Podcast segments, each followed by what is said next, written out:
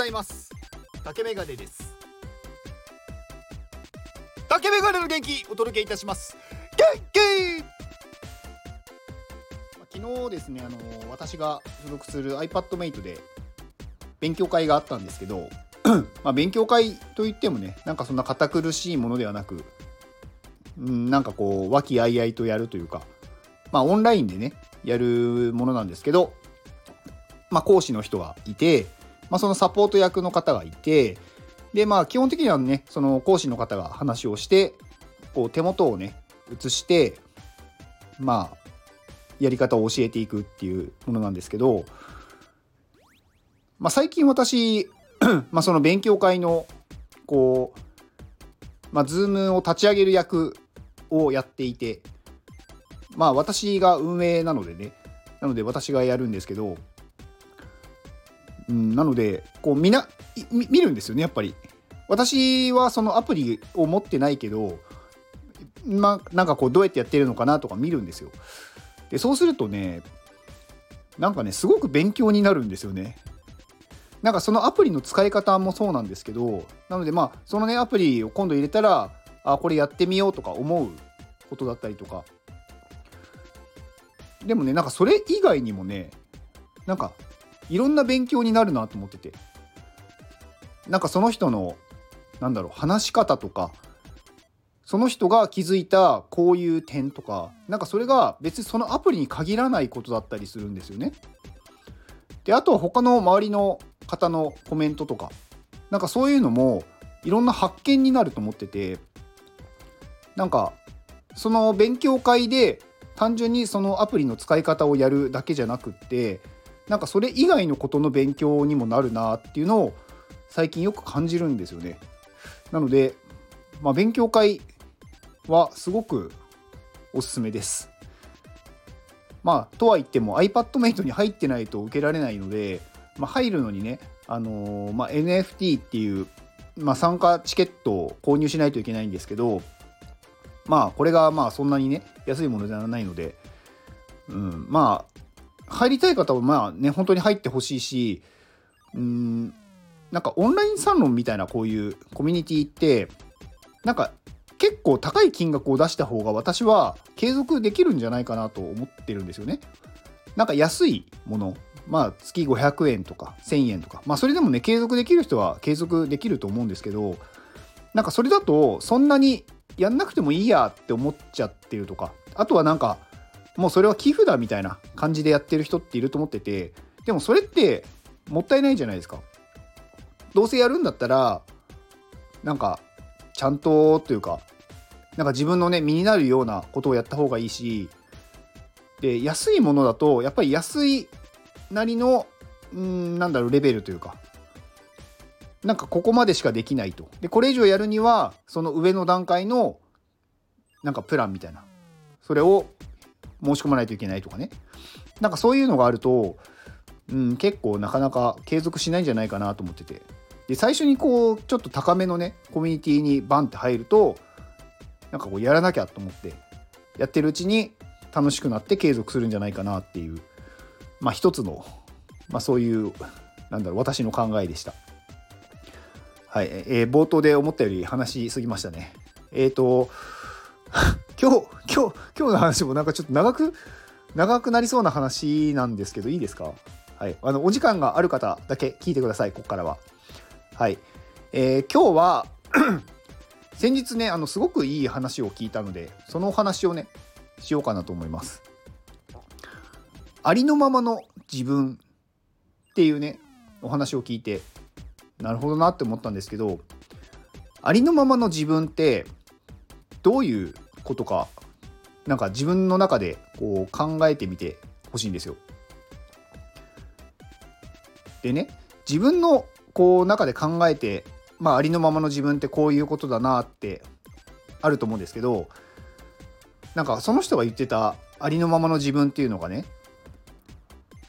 人のために何かをしたいと言っている自分が嘘をついていると感じている状態って言ってたんですよ。もう一回言いますよ。人のために何かをしたいと言っている自分が嘘をついていると感じている状態わかりますか？人のために何かをしたいってまあ言ってる人も多いし実際にそう思ってる人もいると思うんですよね。でもそれは自分は嘘をついてるなって感じちゃってるっていう状態をありのままの自分だって言ってるんですよ。確かになってちょっと思ったんですよね。いくら人のために何かをしたいって言ってても完全に何だろう自分を捨ててまでそこまでしたいって本当に思ってるのかっていうとさすがにねそんな人はねほとんどいないと思うんですよ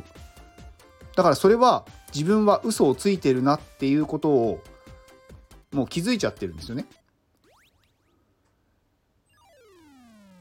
でもなんかねこうなかなかできないからこそ私は別にそう思ってていいと思っててなんかねやっぱりどっかで人間って自分のメリットを考えちゃうじゃないですか。人にね何かをしたいと思ったって自分がメリットがあるからやるわけでまあでもねなんかそれをねうんダメだって思っちゃうとまあそしたら何もねできないし別になんかそれをダメだって思う必要もないと思うんですよ。だ大事なのはそのありのままの自分っていうものを受け入れることなんですよね。自分は嘘をついている人のために何かをしたいって言ってる自分が嘘をついているけどそれも自分なんだと。でそれを否定もしなくていいんだと。だから自分は自分のためにやっている別にそれでいいんですよ。で自分のために行動してるけどいつか本当に誰か人のために行動ができる日が来ることを信じてる